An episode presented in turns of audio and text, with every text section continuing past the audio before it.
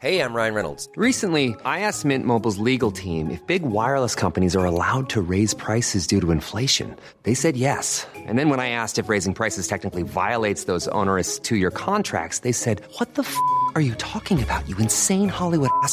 So to recap, we're cutting the price of Mint Unlimited from $30 a month to just $15 a month. Give it a try at mintmobile.com slash switch. $45 upfront for three months plus taxes and fees. Promo rate for new customers for limited time. Unlimited more than 40 gigabytes per month. Slows. Full terms at mintmobile.com. Valentinstag, England 1945. Ein Feldarbeiter, 75 Jahre, ruhig und von allen geschätzt, wird brutal ermordet. Ist schwarze Magie im Spiel oder doch einfach nur menschliche Grausamkeit?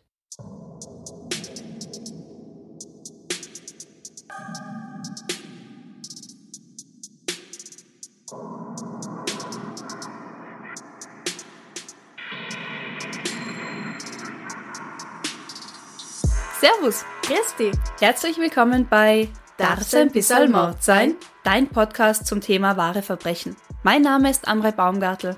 Und ich bin Franziska Singer. Bevor wir beginnen, möchte ich kurz darauf hinweisen, dass es zahlreiche Möglichkeiten gibt, uns und diesen Podcast zu unterstützen. Mehr dazu gibt's am Ende dieser Folge.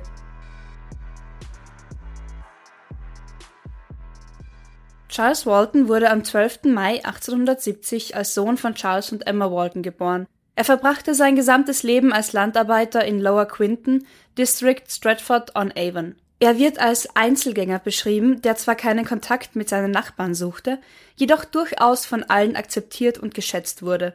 Charles lebte als Witwer mit seiner Nichte Edith Isabel, die er als dreijähriges Mädchen nach dem Tod ihrer Mutter adoptiert hatte, in seinem kleinen Häuschen.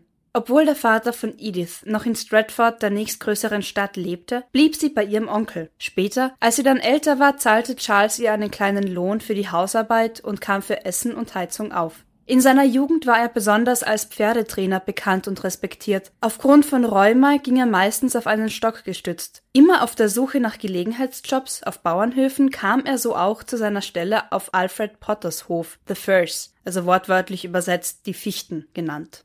Kennst du das, dass Höfe und Häuser Namen haben? Also mir ist das bekannt aus Kärnten. Ja, Na, ich habe mir dazu jetzt nichts aufgeschrieben, aber eben, also mir ist es durchaus bekannt, dass dann der Hofname nochmal zusätzlich zum Familiennamen existiert und manchmal auch dann eher auch die Personen des Hofs eher geläufig sind unter dem Hof- oder Hausnamen. ja, genau. Also ich kannte auch jemanden in meiner Teenagerzeit. ähm, der hat einen ganz anderen Nachnamen gehabt in Wirklichkeit, aber man hat ihn mit dem Namen seines Hofes angesprochen. Richtig. Also mit dem Bauernhof von der Familie. Genau. Und ich glaube, also ich kann es mir auch so erklären, dass es ganz früher vielleicht, vielleicht auch einfach als Orientierungshilfe gedacht war. Wo es vielleicht noch keine Hausnummern gab, aber man wusste, ach Gott, der Hausname dort. Ja, Und demnach eben ist unser Bauernhof hier die Fichten, the Firs. Am 14. Februar 1945 verließ Charles Walton sein Haus mit einer Heugabel und mit einer Hippe, einem für Holz- und Hofarbeiten üblichen Handwerkzeug. was ist eine Hippe? Das ist eine gute Frage. Zu Englisch heißt das Ganze Slash Hook und laut Leo, dem Übersetzer, ist das Ganze eine Hippe. Ich zeig dir mal ein Foto davon. Ah, okay. Also Druidensichel kommt mir jetzt als erstes irgendwie. Ein bisschen was von Miraculix hat, auch wenn es nicht ganz so gebogen ist. Ich find's wahnsinnig spannend, dass du die Druiden da schon ins Spiel bringst. Die kommen weiter unten vielleicht auch noch mal vor. Ich, Ich hätte für mich, ohne den Begriff Hippe gekannt zu haben, am ehesten mit einer Sichel gleichgesetzt. Zwar etwas breiter und nicht ganz so gebogen, aber doch am ehesten eine Sichel. Okay, wir stellen ein Foto dazu. Wir stellen ein Foto Rein. dazu. Seine Brieftasche ließ er aber an diesem Tag zu Hause liegen.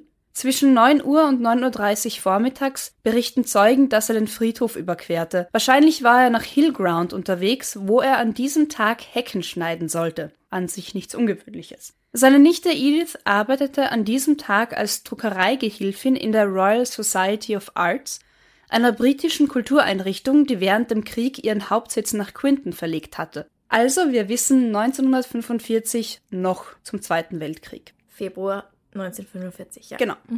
Sie bemerkte daher allerdings erst, als sie abends gegen 18 Uhr wieder nach Hause kam, dass ihr Onkel noch immer nicht von seiner Arbeit zurück war. Normalerweise hätte er da aber schon seit zwei Stunden wieder zu Hause sein sollen. Wie schon anfangs erwähnt, war Charles ein bekannter und bekennender Einzelgänger.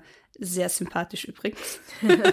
Daher kamen die naheliegenden Vermutungen, wie dass er zum Beispiel nach der Arbeit noch ins Pub gegangen war oder sich noch mit Freunden getroffen hatte, wie viele von uns das wahrscheinlich machen nach einem Arbeitstag, nicht in Frage. Besorgt um ihren Onkel begab sich Edith nun auf die Suche nach ihm. Sie holte ihren Nachbarn Harry Beasley zur Hilfe, der direkt neben ihnen wohnte. Zusammen machten sie sich auf den Weg zu dem Hof, auf dem Charles beschäftigt war, um seinen Chef Alfred Potter zu befragen.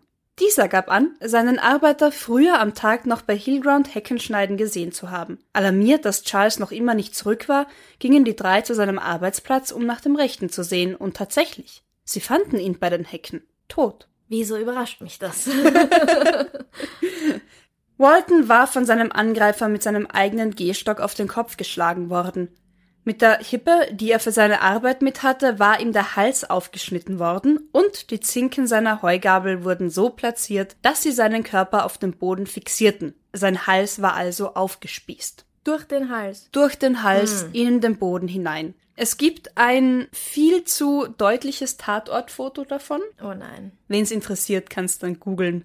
Es gibt Tatortfotos. Also Aber ich sag euch gleich, macht's es nicht, weil sonst müsst's wieder speiben. oder Schokolade essen. Nach dem Fall von Isai Sagawa hat jemand Ja. das Video angeschaut und hat dann gesagt, ich hätte auf euch hören sollen. Ich habe das Video Kotzen. bis heute nicht gesehen. Ja, Stellt euch maximal das Bild im Kopf vor. Ich glaube, das reicht an Grausamkeit Ja. und Brutalität. Als seine Nichte ihn so sah, stand sie verständlicherweise komplett unter Schock und schrie sich die Seele aus dem Leib. Beasley versuchte sie zu beruhigen und bemühte sich, sie möglichst außer Sichtweite des Verbrechens zu bringen. Zur gleichen Zeit ging gerade Harry Peachy, ein Nachbar aus dem Ort, auf der anderen Seite der Hecke spazieren. Beasley machte ihn durch lautes Rufen auf sich und den grausamen Fund aufmerksam und bat ihn, sofort loszueilen und die Polizei zu alarmieren. Während Beasley die verstörte Edith nach Hause brachte, wartete der Grundstücksbesitzer und ehemalige Arbeitgeber von Charles, Alfred Potter, bei dem Tatort auf die Polizei. Der erste Polizist traf gegen 7 Uhr abends ein, bald darauf weitere Kollegen. Der forensische Experte James M. Webster kam allerdings erst um halb zwölf nachts zum Ort des Geschehens, daher wurde die Leiche auch erst spät gegen halb zwei Uhr nachts weggebracht. Das heißt langes, langes Ausharren neben diesem Fund. das ist wahnsinnig lang. Ja, Und da steht dann immer jemand Wache daneben, oder? der Damit wartet halt dann neben dem toten, aufgespießten, aufgeschnittenen nichts- Körper. Oi, Shit. Detective Inspector Toms befragte Alfred Potter, den Hofbesitzer, noch am gleichen Abend zu seinem toten Angestellten. Potter gab an, dass er den Hof nun schon seit fünf Jahren bewirtschafte und dass er Charles Walton schon genauso lange kannte. Seit den letzten neun Monaten hatte er ihn immer wieder bei Bedarf beschäftigt. Zuletzt engagierte er ihn zum Heckenschneiden und die Hecken bei Hillground wären die letzten dieser Aufgabe gewesen. Potter gab außerdem an, dass er selbst bis mittags mit einem anderen Bauern unterwegs gewesen war und auf seinem Heimweg Walton noch bei seiner Arbeit gesehen habe. Er beschrieb ihn als harmlosen Mann, der aber durchaus seine Meinung sagen konnte, wenn es sein musste. Schon bald wurde für diesen schweren Fall Unterstützung von der Metropolitan Police, umgangssprachlich auch Scotland Yard, ist das gleiche, angefordert. Ich habe das extra gegoogelt. Also es gab anscheinend so diese Landpolizei und dann eben Scotland Yard, die dann Die sch- Oberpolizei. die Oberpolizei die schwereren Fälle irgendwie annehmen. In einem Statement des leitenden Ermittlers von Warwickshire von 15. Februar heißt es, Der Chief Constable bat mich, Scotland Yard in einem brutalen Mordfall, der gestern stattgefunden hat, um Unterstützung zu bitten. Der Verstorbene, das Opfer, ist ein Mann namens Charles Walton, Alter 75. Er wurde mit einem Werkzeug getötet, das als Hippe bekannt ist. Der Mord wurde entweder von einem Verrückten verübt oder aber von italienischen Gefangenen, die in der Nähe ihr Lager haben. Ich glaube, die Mithilfe eines italienischen Gefangenen war notwendig. Dr. Webster setzt den Todeszeitpunkt zwischen 1 und 2 Uhr gestern Mittag fest. Dem Leichnam fehlt eine Uhr aus Metall. Es wird ermittelt. Die genaue Beschreibung dieser fehlenden Uhr war wie folgt. Schlichte weiße Taschenuhr aus Metall für Herren, Schnappverschluss auf der Rückseite, ein Gesicht aus weißem Email mit dem Text Edgar Jones Stratford on Avon. Das war eine Second-Hand-Uhr und anscheinend konnte man die sehr genau nachverfolgen. Am 16. Februar kamen Chief Inspector Robert Fabian und sein Kollege Detective Albert Webb als unterstützende Ermittler aus London an. Wenig später traf auch Sergeant Saunders ein, der vor allem als Übersetzer fungierte, da er fließend Italienisch sprach. Wir kommen gleich dazu, warum. Naja, die italienischen Gefangenen. Gefangenen, genau. Also Kriegsgefangene nehme ich an. Alfred Potter kam schnell unter Mordverdacht. Der Polizist der örtlichen Dorfpolizei, der Alfred und seine Frau seit jeher gut kannte, wurde beauftragt, die beiden zu beschatten, um zu sehen, was das Ehepaar so vielleicht unfreiwillig preisgab. Sergeant Saunders begann damit, die italienischen Kriegsgefangenen vom Zweiten Weltkrieg zu befragen, die in Long Marston gefangen gehalten wurden. Long Marston ist ein kleines Dorf etwa fünf Meilen südwestlich von Stratford-on-Avon. Ich will immer Stratford-upon-Avon Ja. sagen, weil Shakespeare daherkommt. Und nein, Ja. das ist nicht das Gleiche. Es ist nicht das gleiche. Richtig. Ich habe das heute versucht, noch in Erfahrung zu bringen. Es scheint Avon, dieses Gebiet, Fluss. also Fluss, genau. Und dann gibt es ein Stratford upon und ein Stratford on. Ei. Es ist nicht das Gleiche. Oh.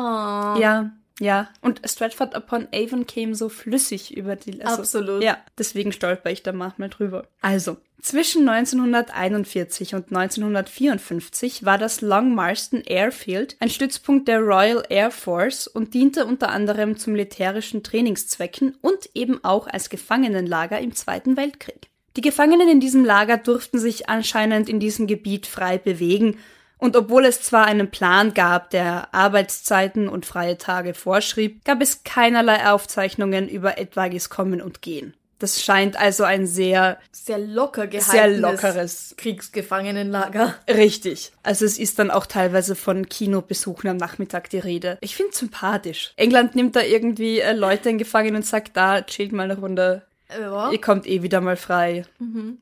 Am Nachmittag des Mordtages waren einige Bewohner des Gefangenenlagers nach Stratford gegangen, um sich ein Theaterstück anzusehen. Andere besuchten eine Filmvorführung. Man kam jedoch nie auf triftige Beweise, dass einer der Italiener wirklich etwas mit der Ermordung von Charles Walton zu tun gehabt haben könnte.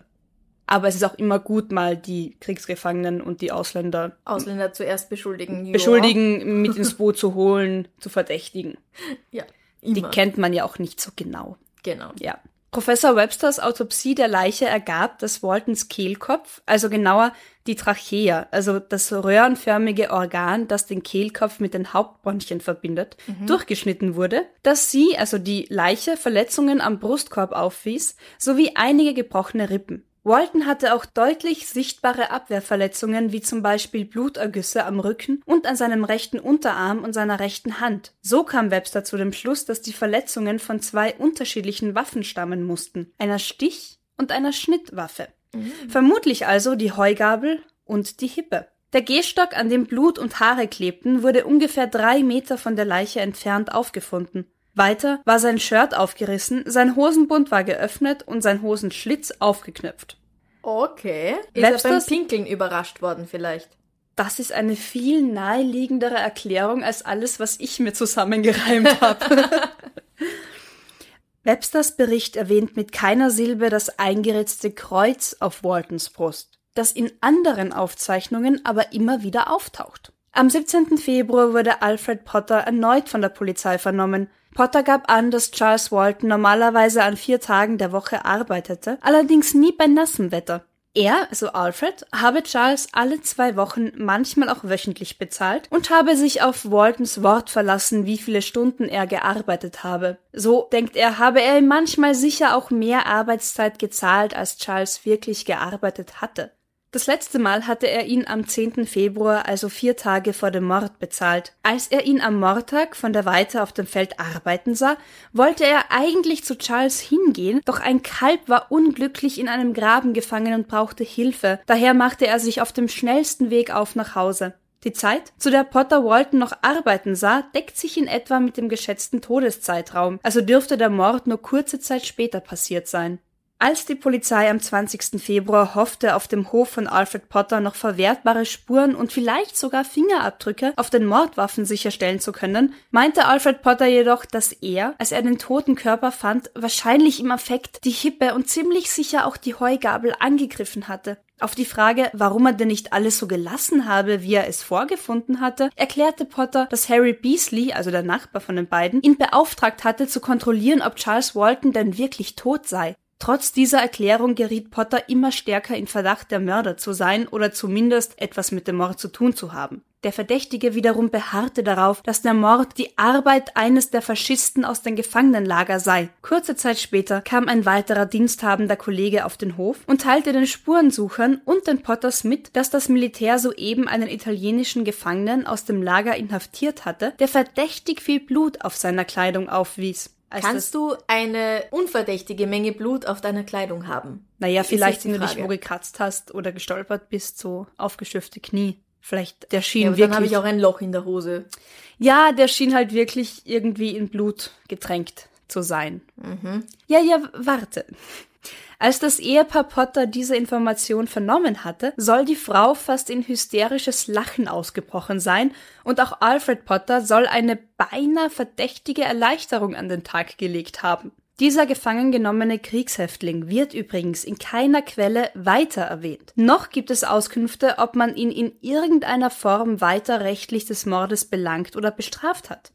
Es ist daher durchaus möglich, dass diese Information nur verbreitet wurde, um zu sehen, ob und wie der Hauptverdächtige Potter darauf reagieren würde. Alfred Potter wurde zwar lange verdächtigt, hatte aber für den Tatzeitraum Alibis von einigen Kollegen und Nachbarn, die ihn gesehen oder denen er geholfen haben sollte. Dennoch sprachen laut den damaligen Ermittlern einige Gründe für Alfred Potter als Mörder. Einmal, Potter war es gewöhnt, Tiere zu schlachten. Potter meinte ja, er sei am 14. Na, Februar. Moment. Ja, aber Tiere schlachten, der ist ja nicht geschlachtet worden. Er ist ziemlich aufgespießt worden. Na Es ja, war damals mit ein Hauptgrund der Polizei. Somit wäre auch jeder Bauer heutzutage verdächtig, weil er weiß, wie man, was weiß ich, Tiere ausbluten lässt. Ja, schon, aber er wurde doch, also Charles Walton wurde doch nicht geschlachtet. Er wurde erstochen und aufgeschnitten, aber er wurde doch nicht geschlachtet. Er wurde nicht geschlachtet. Ich, ich weiß auch nicht wirklich, in welchem Zusammenhang die Information von ich kann Tiere schlachten, also kann ich Menschen umbringen steht. Okay, Es das ist ein bisschen so, wie wenn ich Kekse backen kann und du erwartest ein Fünf-Sterne-Menü von mir. Genau. Oder ich sage jemandem, ich kann Spagat und deswegen bin ich sofort eine super Tänzerin. Aber es schien damals ein- Hauptindizienanteil Ja, gut. zu sein. Ja, gut. Potter meinte ja, er sei am 14. Februar, also am Tag des Mordes, nicht zu seinen Angestellten gegangen, weil ein Kalb in der Nähe seine Hilfe brauchte. Nachforschungen haben aber ergeben, dass er direkt nach Hause gegangen sein musste, dort auch blieb und dass das Kalb schon am Vortag ertrunken sei und nicht vor dem 15. Februar geborgen wurde. Auch wenn Potters Alibis immer wieder von den involvierten Personen bestätigt wurden, so waren es doch mehrere, die sich teilweise im Handlungsverlauf und in der Zeit widersprachen. Nach mehrmaligen Nachfragen revidierte Potter seine Aussage von er habe Charles Walton mittags bei den Feldern gesehen zu er habe jemanden mittags bei den Feldern stehen sehen und wollte sich nicht mehr darauf festlegen, dass das auch wirklich Walton war. Ja, je nach Distanz nimmst du halt an, ja, der Typ kommt zu mir zum Arbeiten, also muss es er sein, weil wer hat denn sonst da was verloren? Genau, und der steht dort. Also ich verstehe all diese Gründe auch von Alfred Potter. Ich kann es auch nachvollziehen von seiner Seite, dass man da vielleicht mal eben annimmt, das ist mein Arbeiter auf dem Feld. Des Weiteren meinte Potter ja, dass seine Fingerabdrücke deshalb auf den Mordwaffen seien, weil er sich auf Wunsch von Beasley vergewissern sollte, ob Walton wirklich tot sei. Beasley aber sagte aus, dass es einerseits sehr offensichtlich war, dass er das war, also tot, und dass er Potter nie um so etwas gebeten habe. Auch führten die Untersuchungen ans Tageslicht, dass Alfred Potter gar nicht so großzügig mit seinen Lohnzahlungen war. Der Hof stand unter der Verwaltung der Firma seines Vaters, L.L. Potter Co., die auch die Löhne auszahlte.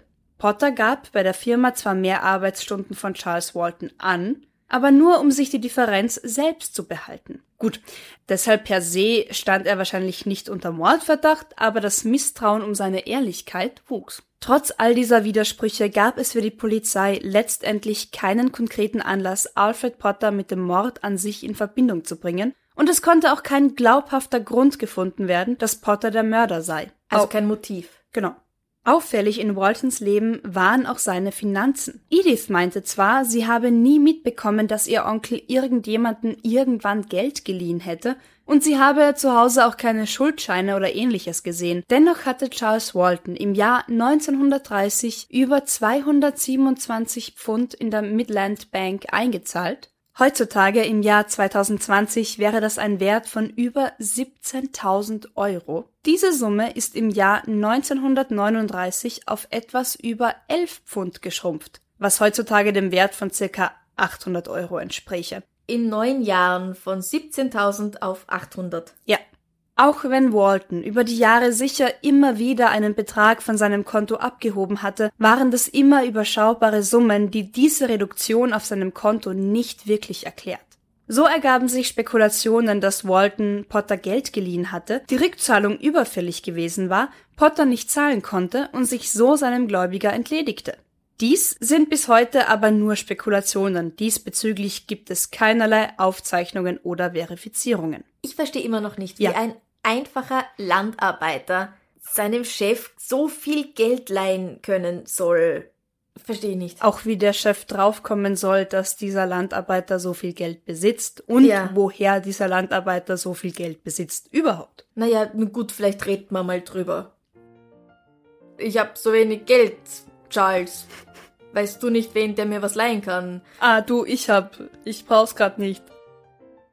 Aber wie kommt er zu diesem ganzen Geld? Also ich hab keine 17.000 Euro einfach so herumliegen. Du bist, wir verraten den Zuschauern jetzt was, auch noch keine 75 Jahre. Vielleicht hat er sich das an. Ich glaube nicht, dass er sich das angespart hat. Also Nein, doch, 1930 waren noch keine 75 Jahre, da war er 50. Aber bist du schon 50? Psst. Nein, wie auch immer, es ist einfach wahnsinnig viel Geld und es gibt keine Aufzeichnungen darüber, woher er so viel Geld hatte. Ist ja auch egal. Ein winzig kleiner Verdachtsmoment fiel auch auf Charles Waltons besten Freund George Higgins, der 72 Jahre alt war und genau wie Charles immer wieder Feld- und Hofarbeit verrichtete. An dem Tag des Mordes soll George Higgins in einer Scheune unweit von dem Tatort gearbeitet haben. Zeitlich wäre es für ihn also leicht gewesen, seinen besten Freund brutal zu ermorden, dann wieder zu seiner Arbeit zurückzukehren. Aber mit der vorhandenen Zeit endeten die stichfesten Vermutungen auch schon. Es gab nämlich kein ausreichendes Mordmotiv und noch dazu verlangte diese Tat vom Mörder einiges an körperlicher Kraft. Anscheinend so viel Kraft, dass sie einem 72-jährigen Feldarbeiter nicht unbedingt zugetraut wurde. Insgesamt wurden also im Laufe der Ermittlungen über 500 Menschen befragt, Kinder genauso wie schon ältere. Es wurden sogar Reisende ausfindig gemacht, die zum Tatzeitpunkt auf der Durchreise durch den kleinen Ort waren, um ihre Aussagen aufzunehmen, jedoch leider alles ohne bahnbrechende Hinweise zu erhalten. Auch lief eine große Suchaktion, in der Metalldetektoren gleichermaßen wie eine Suchstaffel zum Einsatz kam, die den Tatort großräumig durchkämmte, um auf diesem Weg vielleicht die verschwundene Metalluhr und auf ihr vielleicht Fingerabdrücke des Täters zu finden. Leider auch ohne Erfolg. Je mehr Augenmerk auf die Geschichte des Dorfes gelegt wurde, desto stärker wuchsen auch die Vermutungen, dass übernatürliche Mächte im Spiel waren. Einer der Ermittler bediente sich dazu dem Buch Old Customs and Superstitions in Shakespeare Land zu Deutsch, alte Bräuche und Aberglaube im Shakespeare-Land, das der geistliche James Harvey Bloom aus der Region 1929 verfasst hatte. Darin ist unter anderem der Mord an Anne Tennant erwähnt, die im Jahre 1875 mit 79 Jahren von einem Freund der Familie ermordet wurde, weil er sie der Hexerei bezichtigte.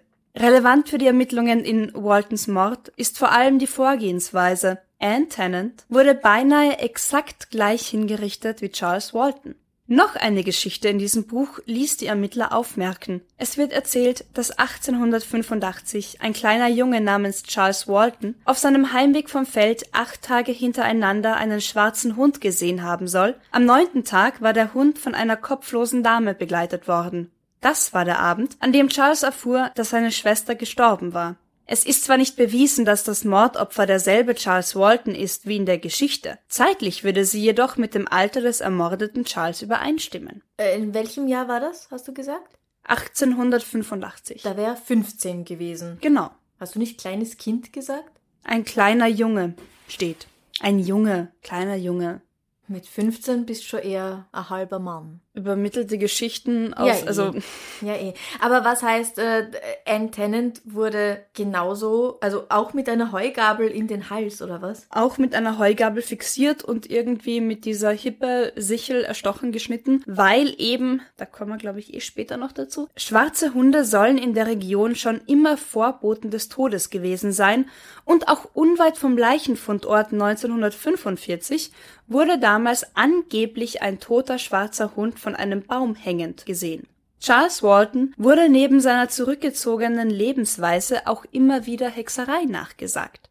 So soll er zum Beispiel nicht nur ein guter Pferdetrainer gewesen sein, Uh, Hexerei, Pferdetrainer. sondern er soll es auch geschafft haben, diese Tiere allein durch seinen Blick zu beruhigen. Auch habe ein Zeuge erzählt, dass Charles Walton die Sprache der Vögel gesprochen habe, immer wieder den Ruf der Nachtigall und anderen Vogelarten perfekt imitiert hatte und so unter anderem die Vögel bat, die Samen, die auf seinen Feldern gestreut lagen, nicht zu fressen. Mit Erfolg.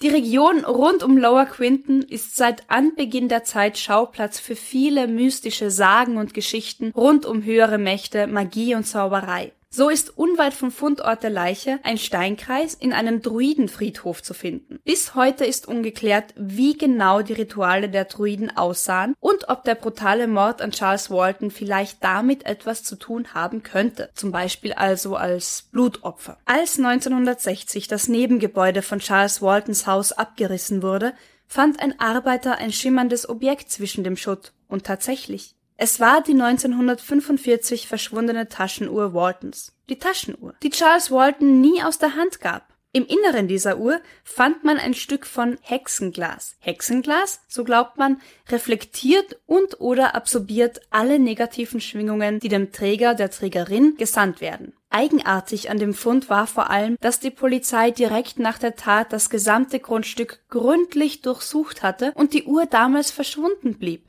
Vielleicht hatte sie aber auch einfach der Mörder im Laufe der Zeit zurückgelegt. Vielleicht wurde damals noch nicht so akribisch gesucht. Wie auch immer, war dieser Hinweis 1960 der letzte in dem noch immer ungelösten Mordfall an Charles Walton.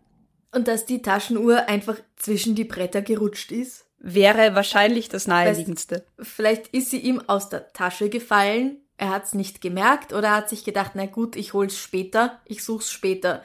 Ist in die Ritzen reingerutscht und bei der Durchsuchung hat man's halt nicht gesehen, weil Ja, diese Stelle vielleicht im Schatten war. Angeblich hatte er sie immer dabei und angeblich eben auch so an dem Mordtag. Ja, aber das weiß man doch nicht. Das weißt du doch nicht, ob der Mann an diesem Tag wirklich. Ich reg mich schon wieder auf. Ähm, man weiß doch nicht, ob an diesem Tag wirklich er mit dieser Uhr außer Haus gegangen ist. Das kann doch niemand bestätigen. Man kann Angeblich- mal was liegen lassen. Natürlich, angeblich war das so. Ja, auch wenn ich immer meinen Ring trage. Einmal nehme ich ihn halt runter zum Händewaschen und vergesse, weil mich irgendwas ablenkt, ihn wieder draufzugeben. Natürlich. Und dann großes Wunder, oh Gott, warum hat sie ihren Ring nicht drauf? Ja, weil sie es vergessen hat. Das stimmt. Und was war mit dem Kreuz, das ihm eingeritzt wurde? Angeblich eben, also ganz viele Nicht-Polizeiberichte Mhm. Und, und Nicht-Obduktionsberichte erzählen sich und erzählen von einem Kreuz, das ihm auf die Brust geritzt wurde. Gut, das kann jetzt aber auch sein, dass das jemand erfunden hat und alle anderen Journalisten haben das übernommen von ihm. Durchaus. Ja, weil sowas kommt ja immer wieder vor. Was ich da so recherchiert habe, gibt es wirklich in dieser Region anscheinend einen wahnsinnig okkulten, abergläubischen Stamm. Mhm. Oder zumindest damals. Noch immer. Ah. Angeblich. Also angeblich noch immer, wenn man Leute dort nach diesem Mordfall fragt, dann gibt's so eine Hälfte, einen Teil, der da wirklich ganz, ganz verschwiegen wird und das irgendwie geheim halten will oder da an böse Mächte glaubt, die man da nicht beschwören soll. Mhm. Und ich glaube grundsätzlich auch die Überlieferungen teilen sich da ganz stark eben in Fakten und forensische Beweise und in ganz viel Erklärungen, die dann vielleicht der Magie und der Opfergabe oder der Hexerei irgendwie in die Karten spielen. Okay. Also Mhm. ich glaube, Edith hat den Auftrag erteilt, ihren Onkel zu ermorden. Wegen dem Geld und Wegen nein, dem das, Geld. das ja nicht. mehr. außerdem vielleicht ist er ihr einfach auf die Nerven gegangen. Du, wenn die jeden Abend, die war ja wohl nicht verheiratet, oder? Scheint nicht so. Die war, glaube ich, Hausfrau, Magd. Also sie, Na, und hat in der Druckerei gearbeitet. Ja, aushilfsweise. Mhm, Also es ja. schien jetzt nicht so als Dauerjob zu sein. Also weil ihr Mann nicht verdächtigt wurde, können wir davon ausgehen, dass sie keinen hatte. Ja. Und die sitzt da jeden Abend mit dem zusammen und muss sich anhören, wie der zahnlos seine Suppe schlürft. Zahnlos ist jetzt deine Beigabe zu den ganzen Ja, absolut. nicht bestätigten Fakten. Naja, Zahnersatz, schwer zu bekommen während des Krieges noch Ja, dazu. Hallo. Nicht Vielleicht- so easy, du kannst Vielleicht nicht daran ein strammer, gesunder 75-jähriger Bursche, der Ja, ist natürlich möglich. Aber Also- egal, er schlürft seine Suppe Mhm. und er hält den Löffel immer so komisch und er schlägt den Löffel immer an seine Zähne dabei, die er ja noch hat, und sie erträgt's nicht mehr. Außerdem hat er so viel Geld und er gibt ihr nichts ab davon. Und sie rackert sich ab den ganzen Tag. Und deswegen sagt sie irgendwann, mir reicht's, wendet sich an jemanden, der ihn umbringt. Weil sie ist ja, nehme ich doch an, die Erbin seines Hauses, seines Grundes, oder? Das klingt logisch. Naja, es, es, es heißt nur, er ist Witwer. Das heißt, ja, wahrscheinlich von Kindern ist nie die Rede. Eine Ja. Frau gibt's nicht mehr. Und sie, sie kommt dann nie wieder vor. Das stimmt. Also den Grund dafür habe ich jetzt erfunden. Also gibt's ihn. Nein, es macht Sinn auf jeden Fall, ja. Wir wissen ja nicht, was für ein Leben sie geführt hat, oder? Nein. Vielleicht hat sie wegen ihm auch zurückgezogen leben müssen, weil er als Herr des Hauses ihr verboten hat, rauszugehen, tanzen zu gehen oder sonst was. Oder zu heiraten, weil er dann sonst allein gewesen wäre. Ja, Oder es sind Möglichkeiten, die eine Person sehr, sehr, sehr verzweifelt machen können. Und weil sie dann irgendwie für sich keinen anderen Ausweg sehen, ist für sie Mord der letzte Ausweg. Ist kein guter Ausweg, ganz ehrlich. Es gibt immer einen anderen. Fast immer. Wir hatten diese Diskussion.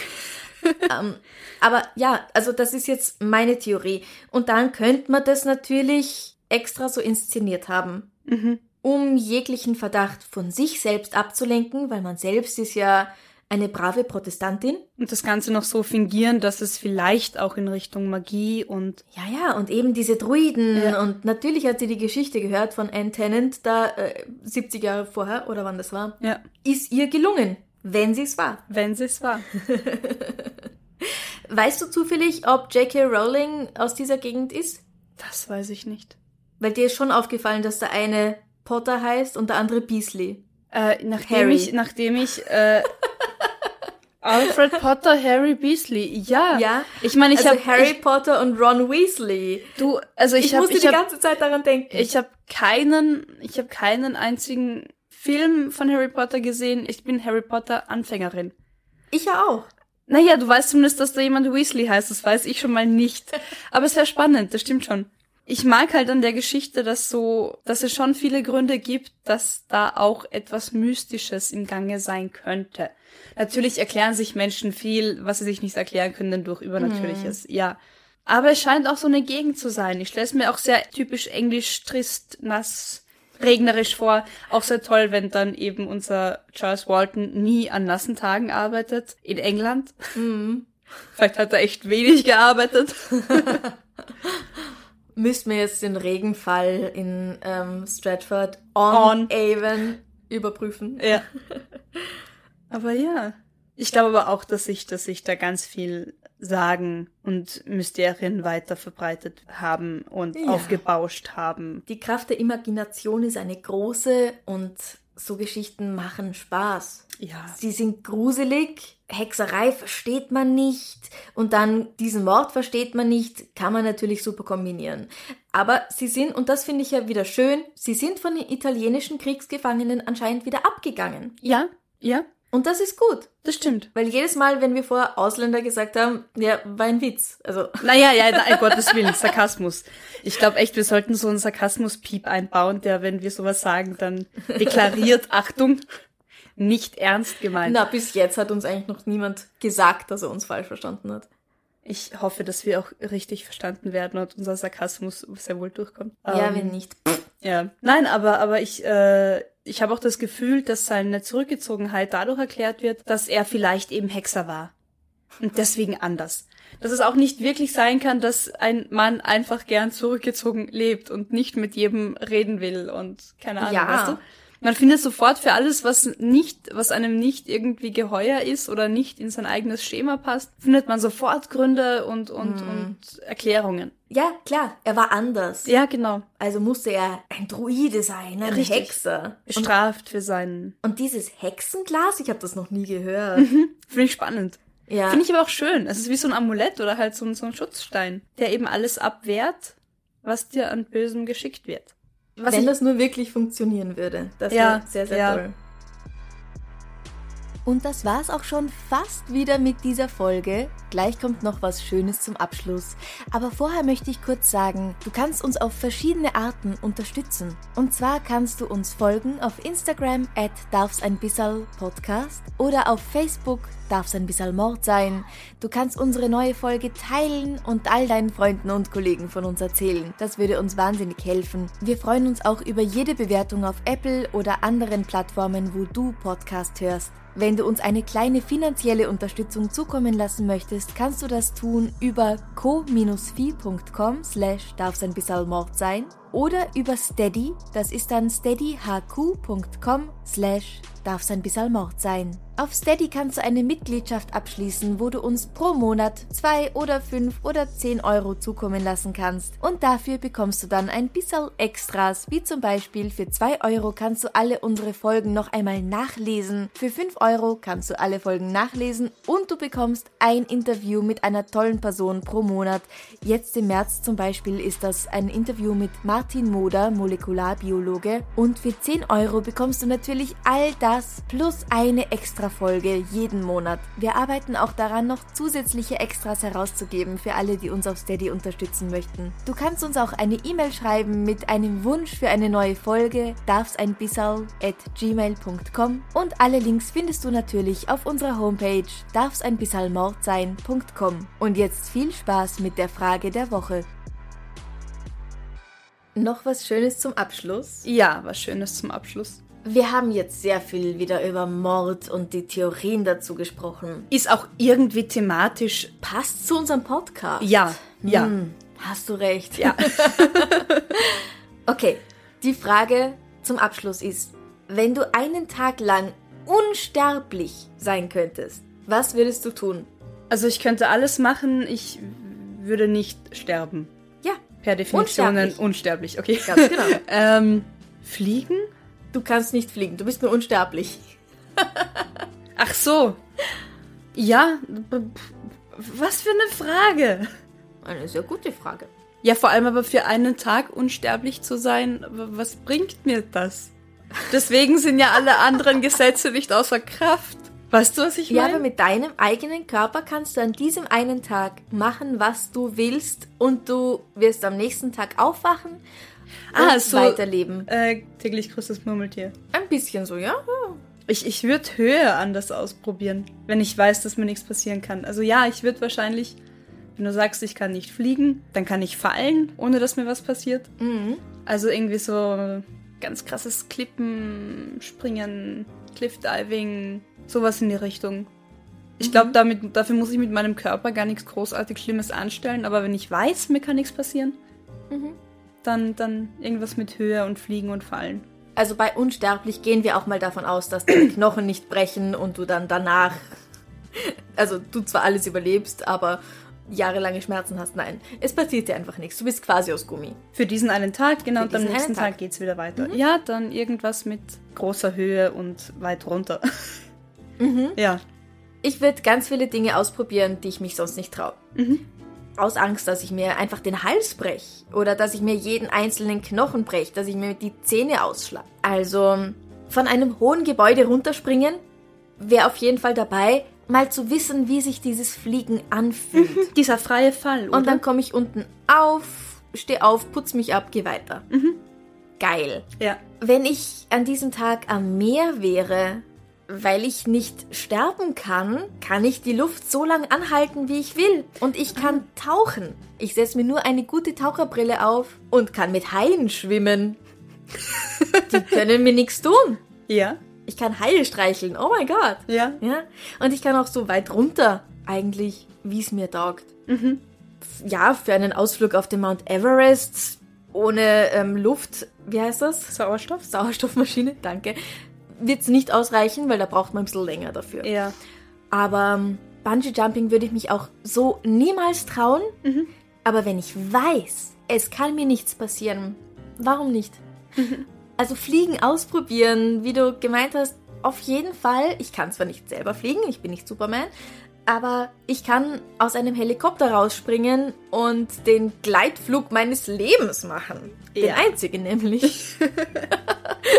Weil ich mich das so niemals trauen würde. Ja. Wenn ich nicht sicher sein kann, dass ich wieder sicher auf dem Boden ankomme. Also auch die Extreme ausprobieren, Höhen und Ja, Tiefen. auf jeden Fall. Na, an diesem einen Tag, wo mir nichts passieren kann, da werde ich nicht auf der Couch sitzen und Chips Stricken. fressen. Ja.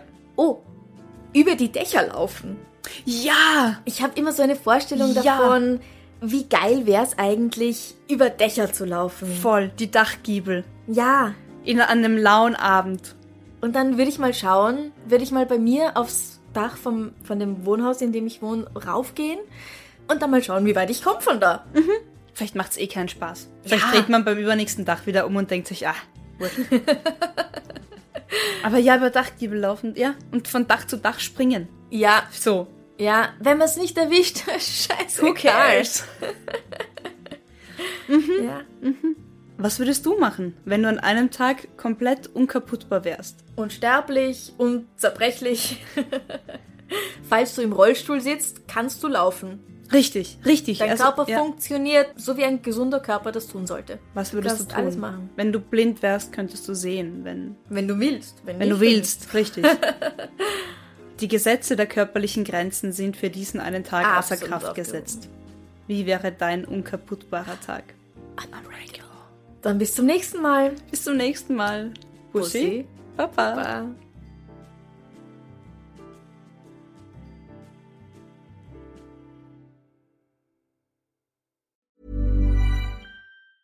Hey, it's Danny Pellegrino from Everything Iconic.